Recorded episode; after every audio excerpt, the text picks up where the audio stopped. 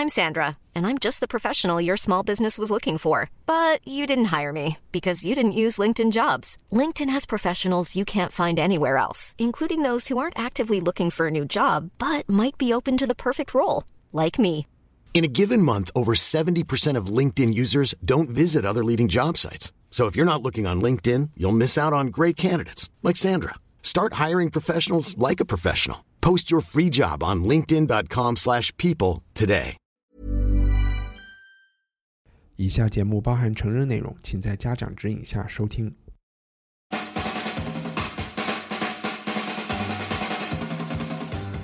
欢迎收听文化土豆，我是伊康糯米。我推荐大家在 iPhone 播客应用或其他泛用型播客 APP 上收听我们的节目。我们的主页三 w 点 culturepotato 点 com 上，你可以找到推荐应用的链接，也可以直接收听任何一期节目。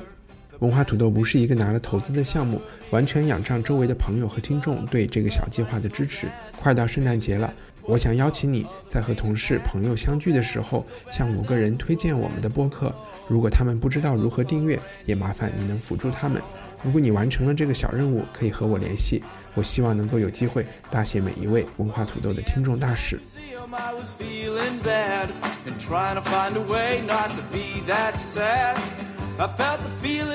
一直听我们节目的朋友知道，文化土豆大部分时间是在我家录音的。楼下大堂里挂着一张梵高的向日葵，不用说，肯定是印刷品。有时候客人走过会开玩笑说反话，称赞我家这么高级。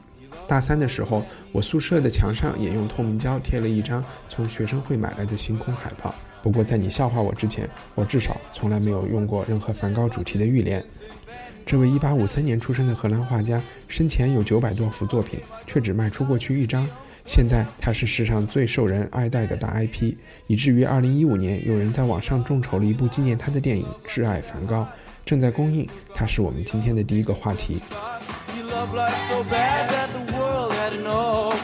you love color and he let it show. 这周，当代艺术界最受人关注的英国 Turner Prize 颁给了一位鲜为人知的、年过六旬的女性艺术家 Rubina Himid。Himid 是谁？为什么拿奖？这是我们的第二个话题。和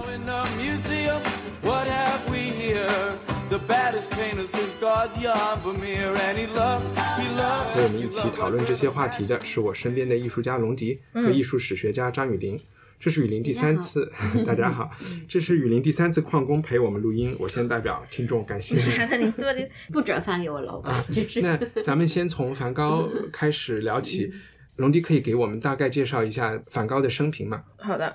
梵高是出生在一八五三年，出生在德国，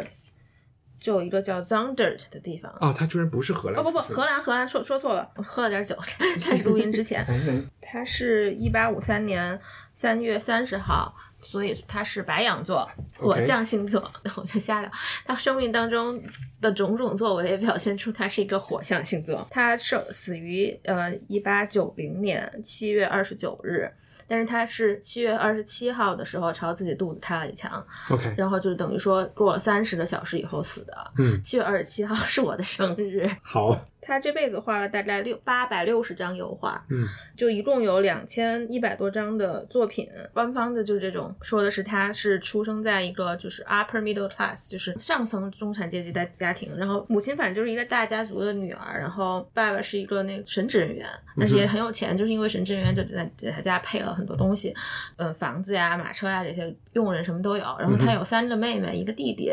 后来在他成年以后，他只和他这个叫做提奥的弟弟，还有一个小妹妹保持联系，其他人都对就没有保持联系了。他就是可能从小都特别喜欢画画，但是他就没有成为一个艺术家。最开始他就当的是一个 art dealer，就是卖就是画商，就在可能在别的画廊就是给别人打工的。就像有点像在北京七九八的哪个画廊工作的感觉。对对对，但他也是学艺术的，就是那种。后来就是他有一段在伦敦工作的时候，有一年是特别开心的，就是赚的比他爸多，然后事业也很成功。但是慢慢的，他就会就变得比较孤立，然后怎么说呢？就是在宗教上比较狂热。可能他是生命中很多动荡的事情，但他一直延续的是就是事儿，就是他在画画。八卦一下，就是男女关系方面呢，他就一直是不成功的。就若干的女性在他的生命当中有有，其中有妓女，还有自己家的亲戚表妹什么的。我听说他有一个就是著名的被拒绝求婚的一个，是，就是他的一个叫做，就是他家的表妹叫他，就是 cousin 比他大几岁，然后他就非要和人就真人求婚，然后人家被拒绝了，就拒绝见他。他那个表妹在阿姆斯特丹的时候，他就特别坚持要见他，然后双方父母都反对这门婚事，因为嗯梵高无法就是无法养家糊口的那种，都是要靠他那个弟弟和家爸爸妈妈接济的。传说是他把他的手放在那个燃的灯上面，然后他就说你们不让我见到我的手，就烧我的手，然后后来他们就把那火灭了。啊，他叔叔把火吹灭了，但这是一个被拒绝的一个段子，但是不是段子啊，这是一个对他。，他是老被拒绝。还有一次就是一个被传承了一个段子的话，就是他被一个女生拒绝的时候，那女生的回答是 no, nay, never，对，好像就是他说的吧？是吗？就是他这个，就是表妹表妹说的。嗯，他人生的转折点就是他还是去学了画画，在一个艺术学院，但是后来又和学学校的老师又找不到一起，就学校学院的那种他的风格不被接受。那个时候，然后他还怪他弟，也就是在巴黎，他弟那段时间一直在巴黎是当画商，就没有帮他 push 他的就是 sale，就没有当好这个 agent，就等于说像你老婆没有当好我的 agent，我就会骂，就 就那样的。然后，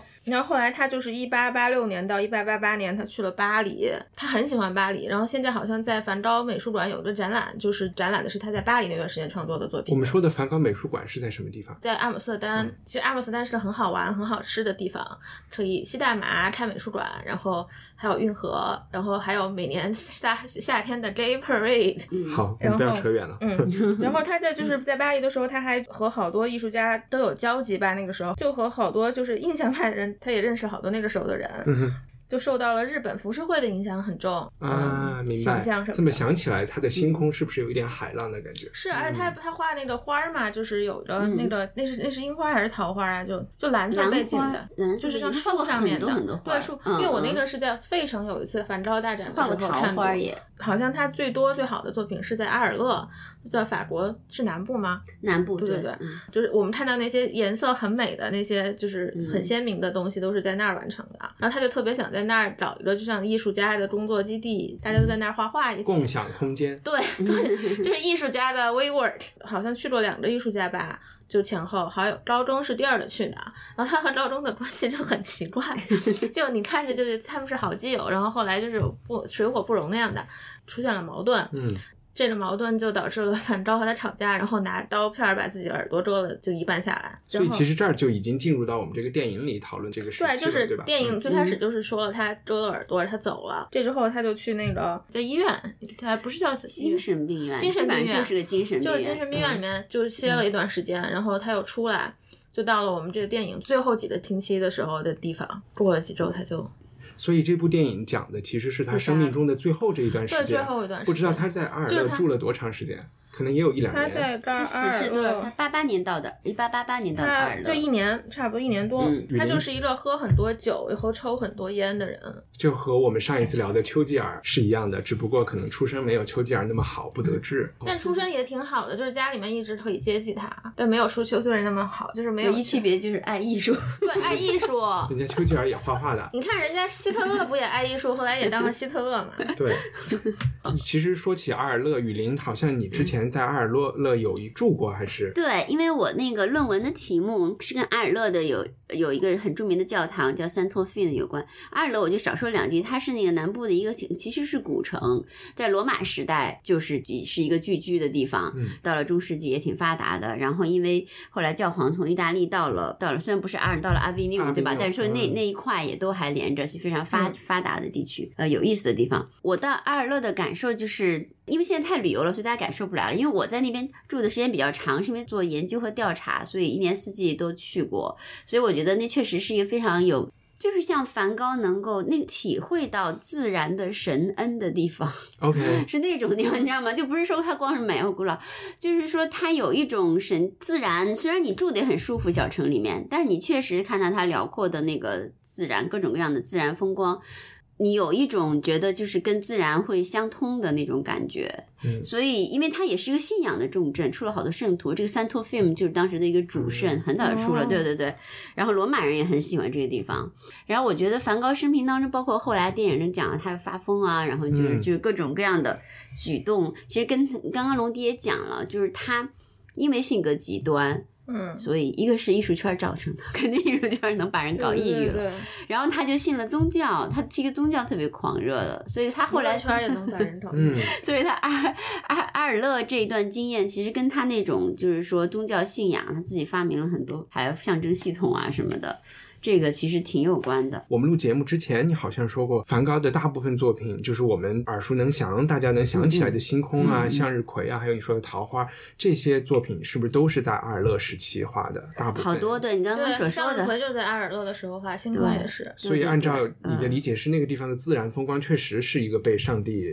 就基督教信仰或者很多宗教信仰里都有一个，就是说自然整个自然是上帝神恩的一个体现，嗯就是说你你通过与自然交流能够达到神。所以说，我觉得比如说阿尔德时期，梵高那些特别有特色的，虽然我本人不是一个他作品的最大的粉丝，但是我仍然觉得他是很杰出的艺术家，艺术史上，比如说那些有特色，像你刚才说那种出现了巨大的涡旋，嗯就是他不画画那个 cypress 怎么翻译那个树柏树是柏树科的那种植物，还有画你说的向日葵，它就出现那种大的涡旋状的，就是那种很激烈，像激流一样在里面转的那种。啊，天空本身上面有那种涡旋，特别 intense 的。麦麦田，再有向日葵和那种你刚刚说麦田那种强烈的光感，阿尔勒是光感强，但是它不并不说四季都是像热带或沙漠那么强。嗯但是梵高眼里那种，反正神都跟光有关嘛对，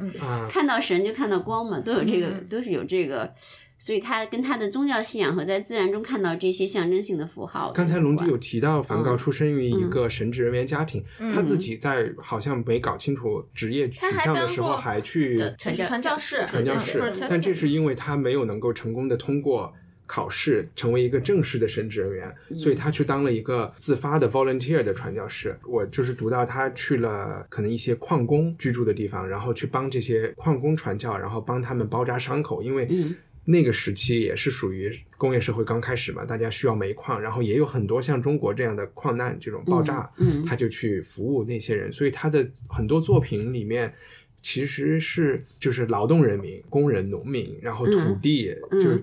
很政治很正确的，妓女可能都算少啊，反正也算劳动人民吧。是劳动人民是劳动人民啊对对对对当然我我就在想说，嗯他应该是一个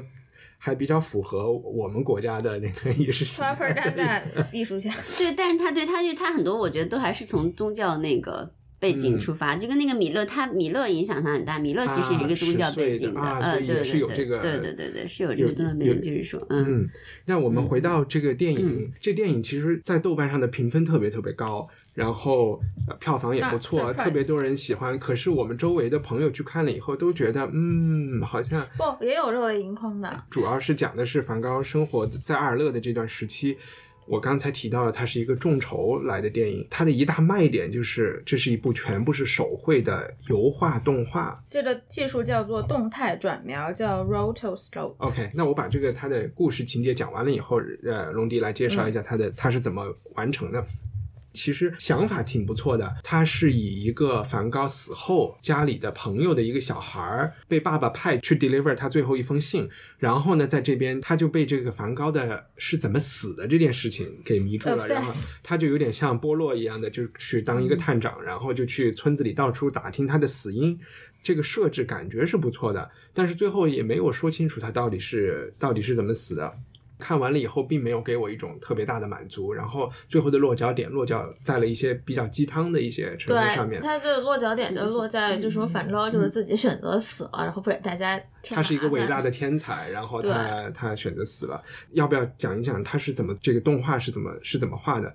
就是动态转描是一种动画师根据真实的拍摄素材，然后逐帧的追踪这个绘画真实运动的动画技术。其实就是说，他你你知道这个电影，他后来也有 cast 就 casting，对，因为你就是能看到好多些你熟悉的演员，就是那个演员都很有名，嗯然后你都能看见那些脸，然后他其实就是拍了一个电影儿，就说白了，它是一个蒙着画的一个东西，对吧？是嗯嗯嗯，我看到朋友圈里好多人吐槽，就觉得这像是大芬村的人集体工作是，画出来的然后他好像就一百拍摄用了，就是动用了一百十五个十五个国家的，就是人力物力，然后一百二十五个画家，三周的课程训练，嗯四年多制作制作时间，六万五千幅油画作品。嗯，但是我觉得作为比较熟悉和喜爱艺术的人，反而会觉得他这个操作方式是有违背，就是就违背梵高就是他自己创作的那种东西的嘛，因为嗯，梵高他就用心在画嘛，他这个就等于说搞了几百个人去模仿他，去嘛模仿他，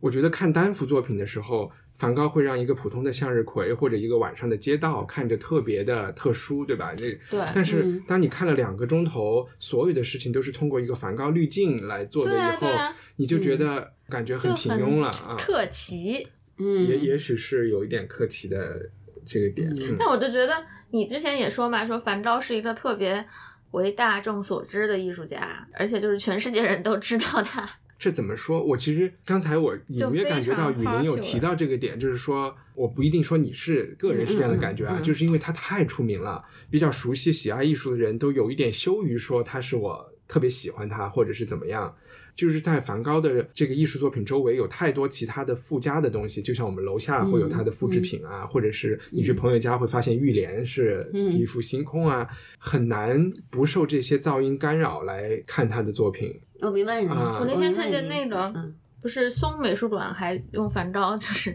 蹭了热点，做了好多嗯衍生品嘛？对，所以我不知道你们记不记得自己第一次看梵高作品，不管是复制品还是就是能不能回忆第一次看他画的那种的时候的感觉。我是第一次看到是他复制品，是我奶奶画的一张向日葵。嗯就挂在我奶奶客厅的，然后反正我就说这是这是什么呀？然后小，然后奶奶就说这是他画的梵高的向日葵，他说有个嗯画家叫梵高是画了向日葵的，就他临摹的嘛，就肯定因为那那颜色就没那么好，就有点屎。然后对不起啊，对不起。然后，但是我第一次看到就是梵高的真迹是在纽约，就因为他那个星空是在 MoMA，嗯他二零零八年变成 MoMA 的一个藏品了。嗯那我当年就是圣诞节的时候去玩儿，就因为这个画儿在那儿了以后，就那天 MoMA，就就是前面全是挤的人，嗯，全都在看这个，我相信我还看到挺原著还会还是挺挺激动的。然后动。然后那个画儿是应该是保存的比较好，颜颜色啊什么的。我真的记不起来第一次看他的复制，肯定要早，肯定比我看到真迹要真迹就是在巴黎看的，好像是奥赛。但是我觉得可能他的风格这种比较表现主义的这个，有点表现主义，有点印象派的，就就他可能啊，启发了后面的是这两个他启发了后面的很多表现者，是吧？就是说还是很强烈的，但这个可能跟个人的性格有关吧。嗯，就是我个人，你就说很喜欢他，没有特别喜欢，对。但是我我我肯定觉得他很不一样，这是肯定有感觉的，一看就觉得很不一样，包括跟印象派也很不一样，嗯对吧？跟印象派的大多数而且我感觉大家在看他的画，一个是我刚才说嗯那个嗯商业的噪音会影响你怎么看他的作品，还有一个就生平的是噪音太多生平的噪音也很多，多于商对对对，就业的噪音，是他。自杀这件事情真的就就是大家一看到他就会想到是个疯子，是一个戈嗯尔多死了，然后自杀不成功，对这些东西会反向的影响你去看这些。其实你说哈，这些东西实际上是有影响他的创作。我们不是看到我们做那个就 outsider art 的时候，嗯。有很多精神病人创作，他的笔法会类似于，或者有一些 outsider artist 的创作会会出现一些东西，比如说嗯。涡旋啊，比如说连续不断的一些一些非常 intense 的这种结构啊。所以你觉得这不一定是过度解读，它是有影响它的感我觉得。我其实是相信的，我这是为什么我说就是从艺术风格，从艺术就纯粹冷静的作为，就是说如果是 art historian 的角度，并不是那么喜欢他，但是呢，就是他是一个值得纪念的人，就是因为他的艺术中，我觉得是有这方面的，就是他的精神病患或他极端的性格以及他对宗教的信仰这几样掺和起来。使他就是说笔下出现的东西会会受到影响的，嗯我是相信这一点的。就像我相信那个 outsider art 刚起源的时候，那个精神病研究者在精神病院里收集的那些画作，我是相信是跟他们的病患有关的。啊，这些我相信，因为他们 他们几乎是在发作的过程中在作画。对，但是你研究一下，发会发现类似的这些、嗯这些就是 intensity 和某甚至某些笔法，就是那种连续的涡旋状，特别的那个、特别的多。但是和这个有点相关的，就是嗯梵高是一个少有的艺术家里留下了大量文字材料的一个艺术家，嗯嗯就是他和他的弟弟，欢表达自己。他和他的弟弟还有一些其他朋友有大量的书信集啊、这些其实不仅是有出版，而且在网上都是公开的，可以去搜到。嗯他在有一封信里面跟他弟弟说到。就是说，他觉得自己的病，就肯定是指他的精神的这个嗯病，嗯要不然，嗯。就包括他有可能有梅毒，我不知道刚才说没有，说说有梅毒，他啊是治过有就是梅梅毒也是会侵蚀你的神经系统的，嗯嗯，所以他在信里就是说，他很遗憾自己有这些病，因为导致他不能够全身心的投入创作。嗯。他就说，如果我没有这个病，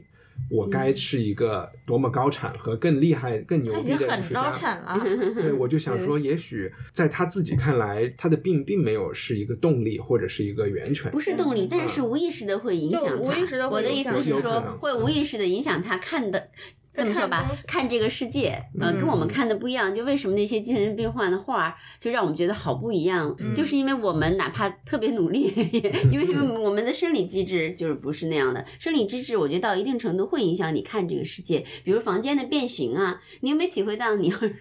喝多了或者颈椎病，我有一次颈椎病犯的时候，我觉得房整个在转那种房间的感觉。我说能画下来肯定不一样。嗯，就整个房间都是那个斜的、歪的，就是在转的那种感觉，这不是你平时人的眼睛能够看到或能够感受到的这些 vision 或者什么的。再回到这个电影，嗯啊，我来问一个，我因为我 我没看这电视，所以我想问，就是那大家都说这电影是像侦探似的，那它破解了什么东西呢？就就是没破解什么，所以我们中间睡着了。嗯，我其实觉得它有一点像，你刚刚说的梵高死因，我不知道你有没有玩过一个游戏叫《仙剑奇侠传》。你居然玩过这个？嗯对，好像我听说过，我没太玩啊，过。它就是一个这个电影就和《仙剑奇侠传》很像，嗯。然后这是也是它会让我有一点抓狂的地方，嗯就是这个主人公去跟一个人说话，这个人就啊梵高是怎么死的，他就他就说哦你要去问另外一个人，嗯。然后他就去问另外一个人，嗯。另外一个人就跟他说啊其实他刚才跟你说的都是错的，你要去问另外一个人，他嗯。看到了。故事线索就特别像一个在游戏圈叫 RPG 嘛，就是真人扮演角色的一个游戏。所以你在看电影的时候就觉得自己在玩这个游戏，但这种游戏的缺点就是它很 predictable，你知道每个人都不会给你最终答案，嗯嗯，你就被牵着走。然后嗯。看电影的时候，我就想，哎，你可不可以快进到最后一个人？因为我知道这个人也不会给他答案的。嗯。那说到他的死，其实无非就是有，我想一下，一、二、三种解答吧。嗯，龙迪哪三种？就一个他就自己想死啊，自杀，然后还有一个就是被小混混打死，被别人被别人打死的。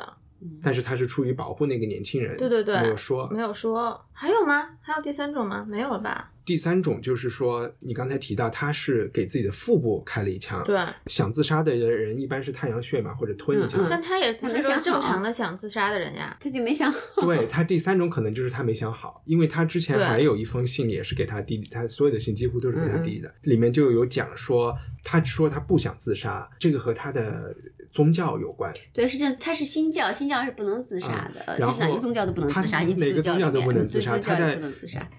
以至于他死后，当地的那个教堂是没有让他在那儿有葬礼和埋他的。对对对，所以他在信里就说说自杀是一个让你和谋杀犯成为朋友的方式嗯啊，嗯，就你其实做了一个很类似的事情。嗯。然后他就说，那预防自杀最好的办法就是一个不成功的自杀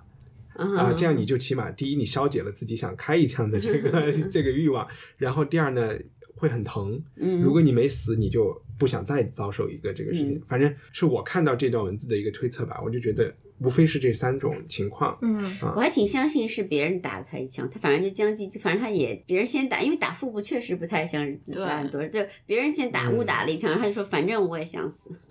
对，嗯，对，这还挺像的，但是所以当时也没有去抢救什么的吗？对他弟弟后来不是去了吗？为什么就没能送到医院抢救？可能医院里也不能做什么吧，因为那个时候也没有抗生素，嗯所以说来不及了可能就只能这样了。啊但他把子弹取出来应该是，他的那个没有好朋友伤及很多的那个医生为什么说那医生不太高明呢？嗯。那个医生是一个顺势疗法的医生，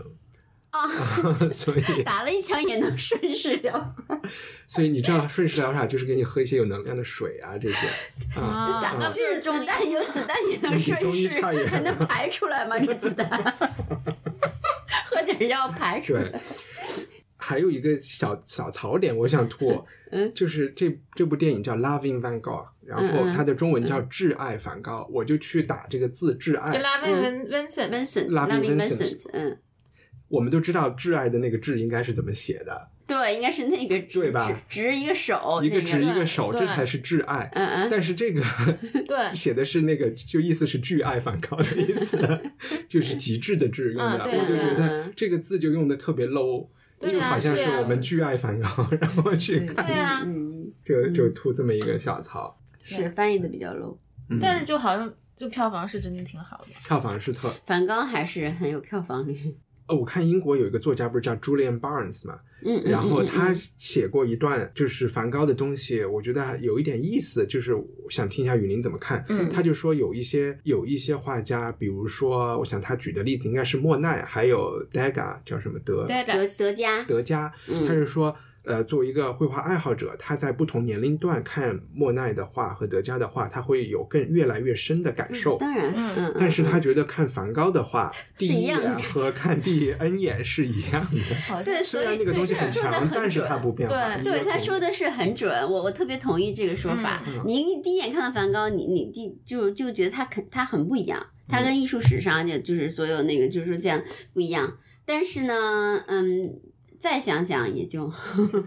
还是那样，确实是他说的特别好，这个嗯。话说的特别好。我觉得一个就对我来说，我特别服的作品，就真的是在不同年龄里回到他面前，你有不嗯。同的所得，就你的信，你跟他信息交流又有一层东西出来，嗯那个就特别好。所以有些名著我们会不断的去看哈。反而我觉得可能是梵高的这个传记有很多 N 本传记，嗯可能会你不同的年龄去看，会有不同的 他的是是是是，是他的人生确实对。是，呃，至少跟他的作品等重，我觉得，嗯嗯嗯，是一个特别不一样的抓嘛，不一样的人是生，drama 嗯 queen。我不知道这有一个最后一个很小的点，我们要不要稍微聊一下？就是嗯我每次就把这个话题拉到梅毒这件事情上来。没关系，我们是有一个皇帝得过梅毒是吧？有啊啊，不止不止一个皇帝吗？中国肯定不止一个。我怀疑只有一个皇帝得，你还说这是最后那个比较容易为媒体所知，但我估计前面那就是数不清的。对呀、对，然后嗯就是你们知道梅毒是哪儿来的吗？这我我以为是就是性的传播，对对，它是性，但是它最嗯开始是什么是什么哪儿来的？动物身上，动物身上，一般老鼠都是动物身上，不是的，这啊其实这个就是伏尔泰在《Candide》里面有有有讲，但其实是。其实真的，《Candide》里面的那个主人公嗯。叫 Pangloss 还是谁，他就有梅毒，他就到处跟别人炫耀我的梅毒是谁传染我的，然后谁传染他的，然后谁传染他的，最后就是跟着哥伦布去新世界的一个水手还是一个雇佣军啊、啊带回来的，嗯所以就是其印第安人啊，不一定是跟哥伦布啊，是就是去新世界，是新世界带回来的，因为旧世界把那个什么天花不是带到新世界，新世界就相当于一个反回报仇礼回礼回了回了梅毒，然后嗯我就发现哎，世界上蒋蒋委员长是是梅毒吗？不知道啊，不是吧？嗯他应该不是。就是在也是在盘尼西林之前都乱治不乱过一了，段时间啊。就是大家英国人叫这个的 French disease，嗯，然后一 法国人法国也有很多有很多还礼，法国人叫那个一一会儿就，但是但是这个法国人这个比较客气，嗯，法国人讲的是别的事儿，然后我就发现有巨多名人都都都有梅毒，然后甚至他们就说，呃，法国宫廷里画面壳脸白色的图很多，嗯嗯，一定程度上也是因为要隐藏梅毒的一些症状哦。啊，要不然大家就这个我不知道是真是假，因为这个洛可可 时期大家都涂那个白，就是涂白涂一坨红，那个可能是比较戏剧化的，但是确实是这个，这我知道梅毒是性根有关的，宫廷里有很多有这样的病症。然后呢，那个英法国人还给英国人的是是说，最早期其实可能是艾滋病，就是他们就说是 le mal anglaise，就是也是一种就是性病嘛英国人英国英式的恶，对对对，因为。啊对，所以说梅毒这个事儿是很多人的就神秘死因，现在看来历史上人物可能都跟这有关，嗯但其实要去揭秘，因为当当时大家可能梵高的弟弟嗯 Tio 他也是得梅毒死的，啊，虽然很多人说他是因为他哥哥抑郁啊抑郁了嗯啊，其实是这个原因。好吧，嗯那梵高咱们就聊到这儿。第二个话题其实是一个相对来说小众，嗯就是这个叫泰纳奖 Turner Prize。Turner 特特纳纳奖，特纳纳特纳都可以，都可以就是这个意思，就是嗯 turn the price。它又小众，但是好像在艺术圈，它其实的地位有一点嗯不算诺贝尔，也是个奥斯卡，对吧？对对对。它它又有诺贝尔的成分，嗯也有奥斯卡的成分。嗯，然后今年正好是上周雨林给我们群发了一个今年得主介绍，是我们都不知道的艺术家，所以嗯我们就先请雨林介绍一下 Turner Prize 是怎么一回事儿，然后好，我就简单说一下，其实这个 Turner Prize 没有大家想象那么老，是一九八四年，就是八十年代中期才有的。然后就叫 Turner 特纳奖，中国人民都很熟悉那个艺术家，对吧、h e Joseph Mallord William Turner，前面怎么翻译都不太知道，但是最后这两个字肯定是翻译成特纳或者透纳。对透纳 JMW 对特纳或透纳就都行嗯，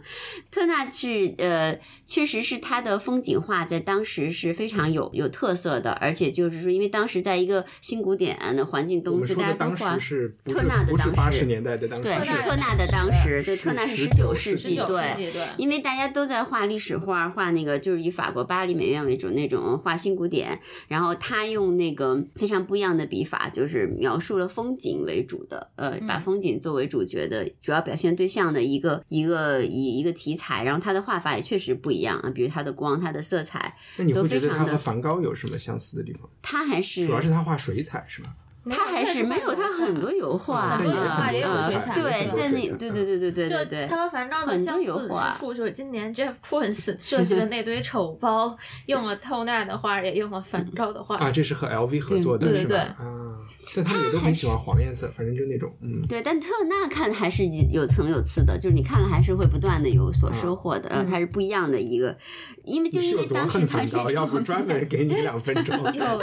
没有没有恨梵高，我我没有恨梵高，我没有很喜欢，对，没有很喜欢，从来就因为因为大家都要说他很多嘛，所以我必须得就不断的表明我没有很喜欢。我真的没有恨梵高，我觉得他是他作为人来说非常有趣，非常值得研究。但不要成为室友。对他的那种过于热切而导致人们的反感，在很多人上都会发生。其实他是一个既巨寂，又回去了，巨就巨寂寞又巨热切的人。这种人常常搞不好人际关系。嗯，所以，要不然你再说几句他和高更的关系？对，我就觉得，因为高更是关系，实际上就是据我所知，因为每次看到这段，我都觉得都深深感到他的那个性格的一个一个特点，就是高更实际上他到了阿尔勒，你看他的特点是他先宅出去，他不在巴黎这种热点地区，他到了阿尔勒，但他就非常渴望朋友，所以他要、他很想建立一个像龙迪刚刚说的，他想一个 community 啊，大家都爱艺术觉，大家都爱艺术，大家都做艺术，然后大家都很平等。对，然后像像那种 utopia 一样的东西在阿尔勒，嗯所以他就招人来，肯定打没有那么多人愿意来。高更反正高更的性格也是，他也想抛弃中心那种哈，但是其实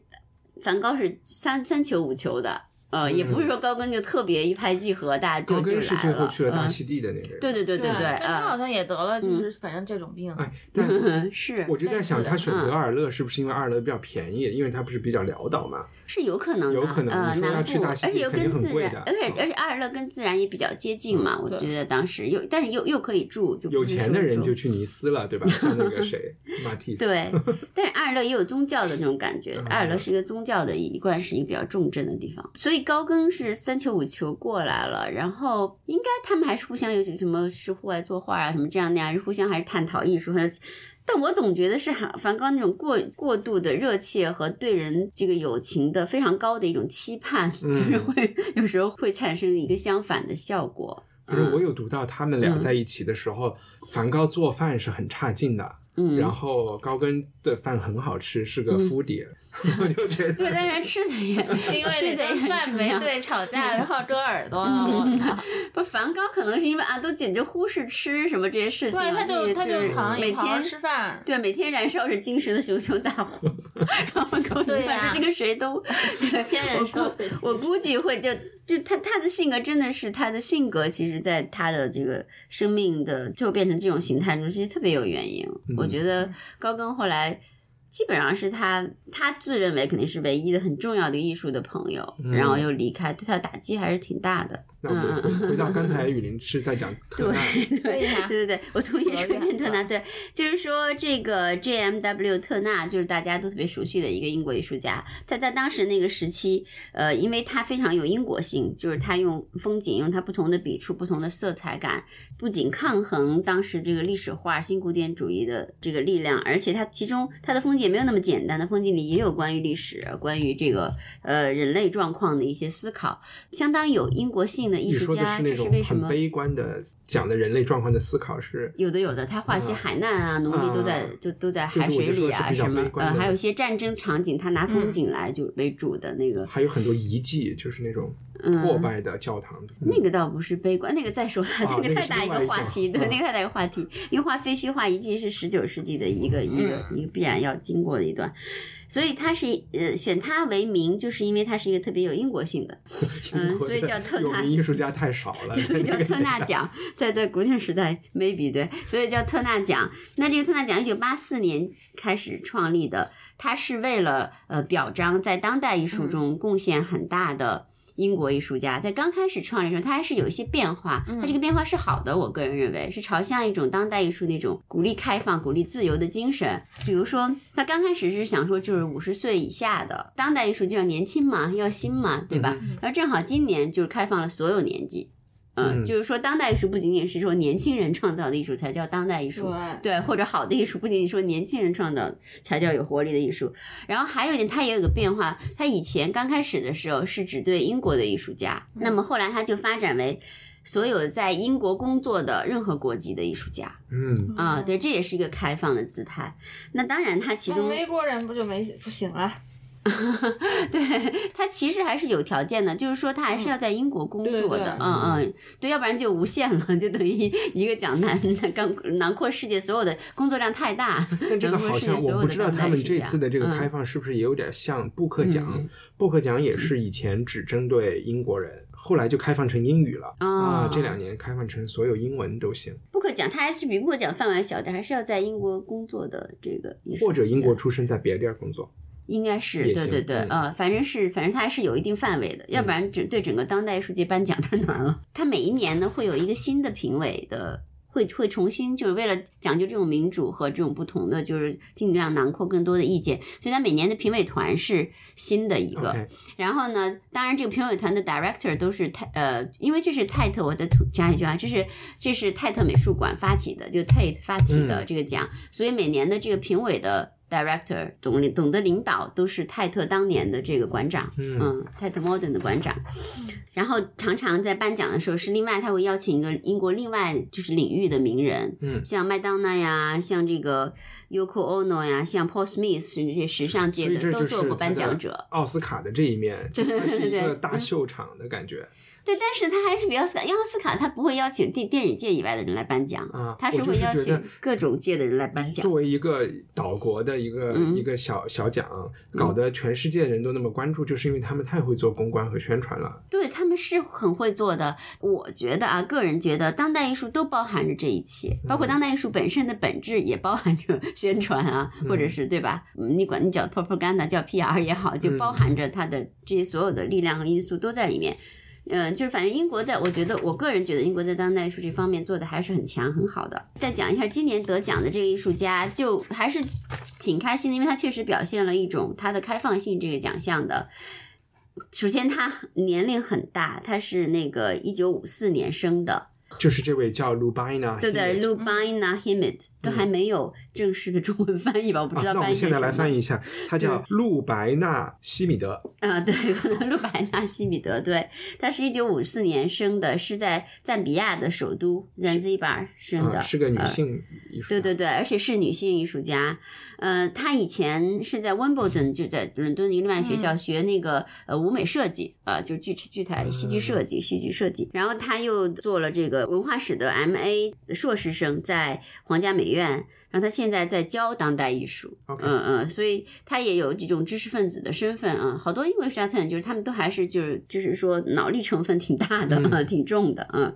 我觉得他艺术一个特点，这这不能简单概括，就非常提炼出两点来说。第一个是肯定因为他他的身份，他其实是有黑人血统的，所以他特别注重奴隶史，然后黑人黑奴的这个历史，对对，还有黑人的身份，嗯，就这这两个问题。然后他的艺术形式呢，因为特别讲究这个 individual identity，就个人身份赋予，就是说这些无声的，呃，嗯就是非常无力的这个大众，每一个人以他的重新给他们生命和身份感。比如说他在二零一四年做了一个展，叫 Naming the Money，为钱币命名或怎么样的，怎么翻译 Naming the Money？然后他就做了一百个 cut out，cut out 就是说他画了以后把它剪出来，画在纸板上把它剪出来，嗯，剪出来以后真人大小的，然后竖起来，竖起来，然后这一百个都是黑人奴隶，但他每个人有自己的身份和故事，然后他会演变演展演出一个展来，这是他最主主要的一个方向，而且他不愿意把他的就是说艺术创作限制在二维的画布上，他就经常是把日常生活的用品，比如说餐桌上用的瓷器套件，嗯。还不是说一专门做一个像 Grace p a n 做一个特别大的花瓶什么的，实际上是餐桌上要用的那小盘儿啊什么的啊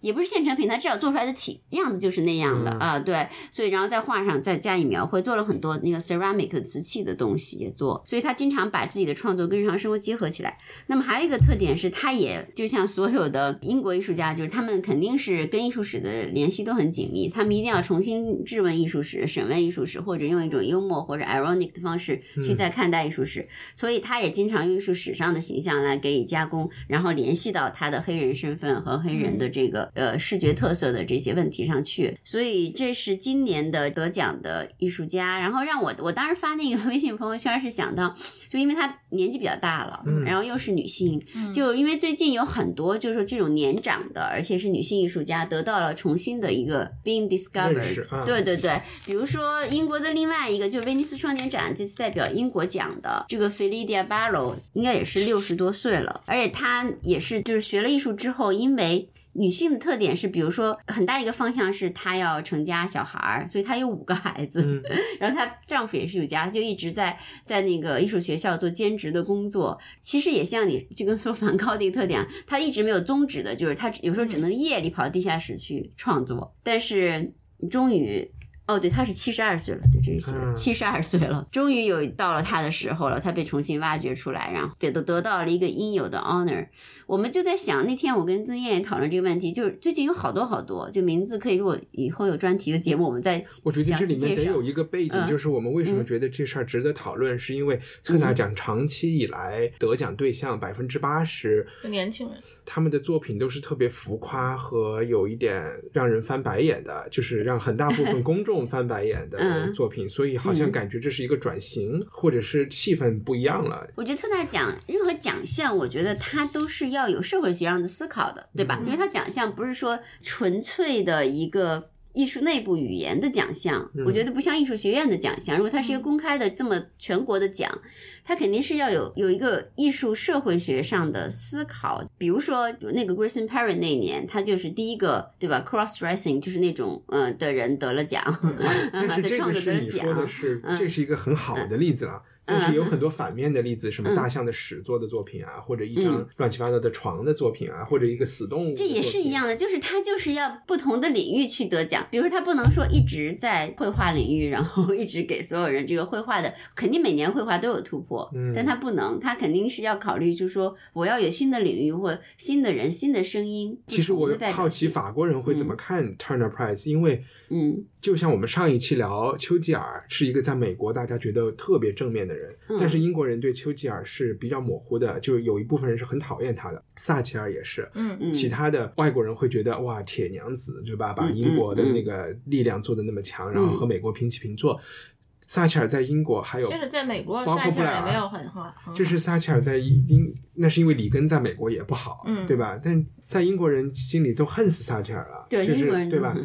就是 Turner Price 是一样的。英国人特别讨厌 Turner Prize，就以至于颁 Turner Prize 奖的时候，每次都会有，有人捣乱，都会有反对的人。基本是清一色反对，全是就是翻白眼儿。然后同期还有什么 Anti Turner Prize，、嗯，然后还有什么 turnip prize，就是一个白萝卜 头奖，然后就有特别多来挖苦，就是来讽刺他的这些奖。不好意思打不是断你，我，这但是我跟你讲，嗯我跟你讲，就是说，呃，你作为一个奖哈，首先第一，没有说所有人都服的奖，不存在。啊，第二个是有人反对，是不是坏事儿？我觉得，嗯嗯，一定，你想，你想那个以前法国的沙龙奖，库珊珊艺术室里第一个奖了沙龙那个选，嗯那就有那个库尔贝他们都是那个反沙龙的，对吧？嗯就形成一个全国范围的奖，没有没有，我也不是一个特纳奖的绝对支持者，但我也就是说，因为。想做一个相对，我我跟他没有什么利益关系，所以我想嗯可能有一个相对客观的想法，就是他其中确实有很多艺术家还是很不错的艺术家，相当不错的艺术家对对当代嗯当代艺术史上相当不错的艺术家。我不知道啊，我觉得可以先从你们开始，你们嗯在特纳奖的那个 list 里面有谁是你们比较喜欢的，觉得还是值得得奖的 艺术家？我就嗯喜欢二零零零年那个 Wolfgang Tillmans，你讲讲你为什么喜欢？我就觉得他的嗯，我一直以为他是德国艺术家。他是德国艺术家，OK 他在伦敦有工作室，对 OK，嗯嗯，我还是最喜欢他的摄影吧，就他属于一个观念艺术家。我不知道，我就觉得他可能比老一辈的这种摄影师还是要近，就是对当代就是你就人的生说你自己，为什么喜欢他呗？我就没有什么理由喜欢他呀，啊就就你喜欢以后就觉得喜对。欢。嗯，对，这个是我不太喜欢他抽象的那些东西，我喜欢他还是就是摄影，他拍他朋友那那些系列会比较喜欢。他身份也很特别啊，他有艾滋病啊，啊，真的吗？对啊 HIV 不知道。十几岁的时候就有了，嗯，那他还挺所以他就是他的那些作品拍男生男的嗯，就是还是就是 L LGBT LGBT，LGBTQ 嗯的嗯 community 都是帮他们说话，就是那种发声的那种。就尤其是 Trump 当选了以后，他 Instagram 上全都是这种很就是政关于政治政治很政治很政治嗯的东西。我反正就他的作品我也很喜欢，就摄影的方面。你呢？就在我这边，我会把我就是去搂了一眼历年来得过特纳奖的人，立刻就列了两个，一类人就是我们大家会说他叫 YBA 的这种年轻英国艺术家嗯这个流派，嗯。这个流派就和特纳奖相当于是一个一起炒作，在我看来一起炒作出来的概念，嗯什么达明赫斯特、Tracy Emin、Jake 嗯 Chapman，、嗯。还有什么 Chris O'Feely、什么 Sam Taylor Wood、这些人，嗯你就觉得这些人的作品到现在都不要说下一代人或者是下个世纪人怎么看，现在就已经都卖不出去了。然后 就我觉得有点，你好烦啊！但是还有就是你刚才讲的真的卖不出去吗？我觉得萨米赫斯还是好有钱啊，对，他好像持续在有钱来。他就是迅速的成为了世界上最有钱的艺术家。对呀、反正我觉得有两个历史事件让我会觉得他完蛋了。第一个就是他自己做了那个钻石的骷髅，嗯嗯嗯，然后自己买的，自己组织买家团去买的。然后第二个事情就是，也是五六五六年前他在英国出钱给一个叫 Wallace Collection 的一个美术馆出钱重新装修，嗯。然后就有点像以作为他捐赠这个装修费，就给他做了一个个展。因为那个 Wallace Collection 里面全都是大师，我知道 w a l l a 啊 c e Collection 我去过对好多次，里面嗯，那都是 masterpiece，都是 masterpiece，他就和嗯。他就放在嗯。把自己的画和这些大师一起放，然后所有的所有的 critic 就把他骂的就是遍体鳞伤、一无是处，嗯就觉得他还好意思去这么做，你就会会感觉到，我当然不是说他的判断对不对，就只是会感觉到啊这一代人已经墙倒众人推了，嗯就是市场上先卖不掉，然后又他自己又试图作品转型，嗯后来你就发现 Damien Hirst 又去做了什么房地产，然后也不成功，然后 就他就搞了很多事情，Koons 成功啊！不过他这个这个什么零式球器系列也卖的很差的。反正就不管他卖的差不差，我就觉得这一类人好像迅速的升起，有点迅速的完蛋了，也没有很迅。速吧，我觉得。但是也没有很迅速地在玩蛋吧？我觉得？中国还是有藏家会买的。尤，尤其是这 Tracy Emin 什么的，都还都还对挺有、呀挺有市场的。每次展会都有他那个灯，就对，但你不觉得这就是是 Joyce 就就已经是嗯有点像在第一世界国家吃不开的人，然后就来第三世界国没有啊啊，就是 Freeze 就是 freeze 对 freeze 还有阿巴索、迈阿密都有他的东西的，每年都有啊，好 Armory 吧，什么的。可能、嗯嗯可能我的角度不是，我就是从大众对他的感受的角度，就显然他已经不是那种欣欣向荣或者是英国很酷的那种代表了，嗯因为嗯整个现在英国也脱欧，也是一种要死不活的感觉，所以。所以就开始是不是就开始推了一些要死不活的艺术家，就是他们那一代人就有点感觉是已经过气了的。对，反正 Damien Hirst 他的作品我出我大鲨鱼还是比较服，然后那个就他大鲨鱼由此开启那个那一个系列，就至少是第一件大鲨鱼，他二十多岁做了那个大鲨鱼，我觉得还是。挺有力量的，因为第一次把这个概念，就我理解的啊，比较简化的来说，就是说我没法跟你抗衡，我再怎么画鲨鱼，我做鲨鱼雕塑，我都没法跟鲨鱼抗衡。那我就第一次，我索性把自然就是放到你这个放到你面前来。它其实就是在一个玻璃箱子里把一只鲨鱼的鲨鱼的尸体就做的完全非常完整，嗯，就是但是你你说这个概念虽然简单，但确实是就是说他第一次做这件事情是是没有人做过的，而且在现场的震撼力是非常强的，嗯，你觉得在画廊一个空间，你就就是 out of your expectation，就是你，然后你。因为他的感觉是，嗯，就是艺术怎么跟自然抗衡嘛，对吧？嗯，你怎么能？但是他是第一次把自然干脆就整个的搬到画廊里，然后教他做，这是我的一个 piece of work，artwork。嗯，对，所以我觉得这个我还是觉得挺服。他确实是他在那个时候很有创作力，那个创作的很好。之后他确实是进行了一系列的商业炒作和这个操作，他是一个特别有名的代表。我觉得各种炒作操作，这不说了。嗯发现他的收藏他的人是。很著名的大广告公司的老板，对对，然后就感觉他们都是很会自我推广的。我觉得看 Turner Prize 就像看诺贝尔一样。我觉得我因为我对奖项去评论这个奖项，我觉得那个是一个社会学家更应该做的事儿。我就是挑其中我喜欢的，我就觉得就就得其所长。正好他摘了一遍啊，万一他，但他毕竟摘了一遍，辛辛苦苦就摘出来的人还挺好。我的意思就是说，刚才我不是说把艺术家分两类嘛？嗯，我说的那一类，大家都会想啊，他是 Turner Prize。得 Turner Prize，然后翻个白眼。嗯，但是 Wolfgang Tillman 或者你刚才说的 Grayson Perry，对他们还有 Anthony Gormley 这样的，他们一直都还挺好。对呀，你提到他的时候，你就会觉得他是个好，你就会觉得他是个好艺术家，你不会去想他得没得过 Turner Prize。嗯，那是那是，对吧？就觉得这个 Turner Prize 这个奖现在已经或者说不能给艺术家真正的一个。对，但是你说零三年你把 Grayson Perry 摘出来的时候，也不见得你就已经对 Grayson Perry 知道多少了。嗯，对不对？他肯定是起到了，对对对对，是这样的，在过程中。反正我对奖项，我从来不把它绝对化，觉得它好像就是我的一个重大判断标准。但是我就觉得它。组织了又宅了，他虽然想了很多，不一定是我觉得最好的，但是还是值得参考的。我觉得，嗯，比如他选出一个人来，你还值得出去看一看他到底怎么回事儿。那为什么这一次这个鲁班纳黑莓会得奖？你你说那天你和曾岩就是三联的一个非常牛逼的写艺术的记者，不是那天我跟曾岩讨论的是为什么最近就两三年来我观察就是老一点的女性都被挖出来，这当然跟他得奖也有关系，就是说也因为艺术圈也是这样的，你知道主流白人男性 对挖完了以后。就是要有少数民族的，要有就是说不同国家的、不同文化的，然后呢，要有女性的女性艺术。但是最近呢，为什么这个年长的女性，我觉得女性她都有一段生活特别容易隐没，但是她也从特别容易在这种隐没的生活中特别坚持，因为女性她有时候对女性有一段生活，她可能容易哦，不是那么爆红，不是那么有。百分之百能够投入她的这个艺术事业，但是女性常常对她这个艺术事业没有那么高的 expectation，她没觉得哇，我一定赶紧弄，对对，赶紧就弄成世界第一 master，但她就爱这个，她而且她女性的很多创作跟她的生活，虽然她能够达到一个很扩大的境界，但常常跟她的生活的她的入口常常是跟生活中的所见所碰有关的，所以我觉得就是说女性很容易在比较年长的时候重新翻盘，就是说这个或者是会有一些很多。的例子，所以我觉得画小红点那个老太太算是重新翻盘的嘛？她还那个她一直那个她一直就具有名，她一直就是艺术圈里的也是 drama queen。对，她叫什么名字？卡苏嘛，阿优伊，阿优伊卡苏，卡苏嘛。她叫什么来着？我我经常一想到她就要想到川久保玲，我也是不知道为什么。哎，但是还是没有。回答完为什么他们会被？你说他他，我觉得肯定有政治原因嘛。他又是黑人，又是老年女性，那简直就是说，呃，应该得奖的。这个你看，其他的竞几名竞争者情况类似，而且就是说，嗯。所以我觉得，其实我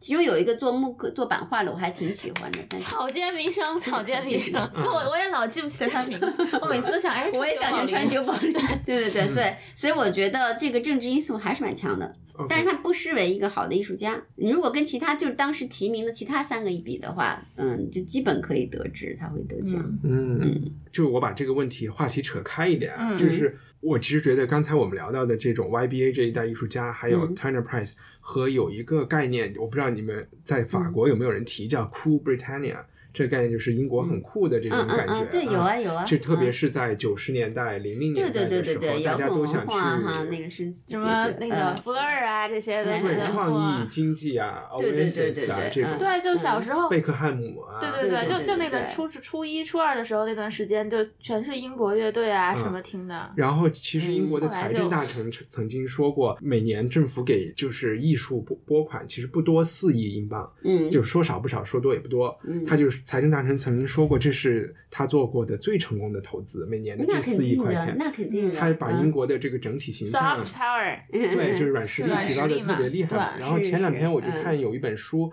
它是讲韩国的，就是说 how Korea became cool，就韩国怎么变 Not 酷。哎，对，你觉得吧？但其实我们就是化妆品这一件事情。然后这个人是在韩国生活过的，他就说，在八九十年代，韩国的中产阶级只要有钱，绝对是用法国化妆品的。嗯，就从来也没有人说过，没有人提过韩国有什么古法、什么美化妆、美妆、药妆嗯都没有这回事儿。雪花秀什么的。对，嗯但是现在商业操作，或者是也是政府，可能是亚洲金融危机之后，也是嗯希望想升级嘛，产业升级。然后嗯现在在美国，年轻人也开始用韩国的化妆品。对对对，我知道 SOHO 还开了一家专门卖韩韩国化妆品的店。这跟质优价廉还是有关系就很因为是嗯价格很便宜它确实就是性价比是最好的，性价比是最好的。但这个这个人就说，也包括韩国的音乐说的和我想韩国的晚饭了。韩国的韩国人的给自己的一种好看的形象。嗯韩国人好看，虽然是整容整出来的氧，气，嗯但是对，就是这种形象的。嗯嗯就你觉得中国有可能吗？中国就是我们老搞中国太大孔子学院，但是我觉得在哪中国哪种行业最中国的容易一定不是韩国酷，对 对，不是因为一定是那种小比对，一定是比较大的那种。那你觉得中国哪一个嗯行业和领域有可能呢？嗯，你说你说代表中国酷，对，在中国就是在国际形象里能够，因为我们老自己拍那种宣传片儿，好像都不太可能真正的被别人正面的接受，别人都是从讽刺的角度来对，来传播的。嗯。反正有人我在埃及的时候，有人跟我夸过奇瑞 QQ 的车特别好啊，然后也有人说过手机啊，OPPO 啊，在东南亚，还有在好像欧洲好像是谁哪个牌子的手机很华为之类的呗，对对对对，华为、小米嗯啊，小米手机很，也许是中关村的成为中国对，可能成为啊中国酷，码农。不知道。嗯，中国的艺术家呢？不是我，我总觉得中国艺术得罪人。了家，对呀、我们 everyone，但是我觉得是这样，中国你要说从整个文化的角度来说，我觉得某些还是故宫酷，绝对是能够对故宫酷那绝对牛逼，就 拿出来啥三故事星堆也很。酷呀。对对对，我觉得就我觉得自己现在这个 但是它陈酷那个，但是它不能够最后再转换成一个产业，然后来来让你的经济在这方面发展。你故宫怎么做，也就只能做那么多。末代皇帝。但是我觉得就是说，怎么才能真正的，比如说，我不知道，我不知道，就是说，比如时尚设计或什么东西，形象产品的输出当中，怎么能够达到故宫库和古诗词那个意境和级别？如果我觉得你有时候我读古诗词啊，因为我每天早上起来，我早上刚醒的时候，我特别不能读具体的事儿，不能看，我不知道你能够早上起来看新闻，我就只能读点儿古诗啊，或者看看圣经啊、什么这样之类的。所以我觉得有时候看到古诗词那种境界哈，是那简直觉得 就是一通百通，就感觉就是真的眼前一片河山的感觉。那个就嗯 by 嗯 definition 没有办法大众化。但是我觉得就是说你现在学校里面可以的教这些东西。嗯，嗯，或者说比如说你不知道就是怎么才能把它，，但是就是古诗词嗯这种东西，你可能嗯比较嗯难，就是传播作为 soft power 传传播出去。嗯，就因为你还是要经历一个翻译嘛，就很难。嗯就是你除非就是真的是很翻译大家去弄，我觉得这个过程传播这个过程嗯就还嗯挺难的。而且你达到的受众肯定也是文化很高的人，嗯对对方就是那个。其实我觉得唯一有可能的，我突然想到了，也就是我们曾经稍微做到过的一点，可能就是九十年代的香港电影，就是嗯警匪片和对武港片侠、港片儿武侠，对对，我觉得武侠我觉得更有希望。对，因为警匪只能在香港，香港就是警匪，对吧？嗯你说武侠是对，就我说我说古诗词不不是说古诗词本身当然能传传，王家卫我说的是对是可以的，对对对对，我其实想说的是古诗词那种意境，嗯就你可以通过视觉产品，比如说时尚啊、片子啊、音乐呀、古诗词那种意境，如果能够那种美学吧，啊，有的地方确实是跟西方特别不一样的，又是特别高级的一种东西。好行，希望投资人来投，我们雨林成立一个古诗词 产业基金。那我们今天就聊到这里。嗯啊我们要推荐要推荐吗？我主要我们前两天才录音，那就不推荐了。不推荐，不推嗯那荐，不推荐。那这周我们其实刚才挖空心思，三个人都没想出来有什么值得推荐的，我们就不推荐了。我们不要走形式主义的，我们要推荐有价值的东西，好吧？嗯嗯，那今天就录到这里，大家再见，谢谢。Have you heard about the painter Vincent Van Gogh, who loved color and who bled his show? Now in the museum, what have we here? The baddest painter since God's Jan Vermeer.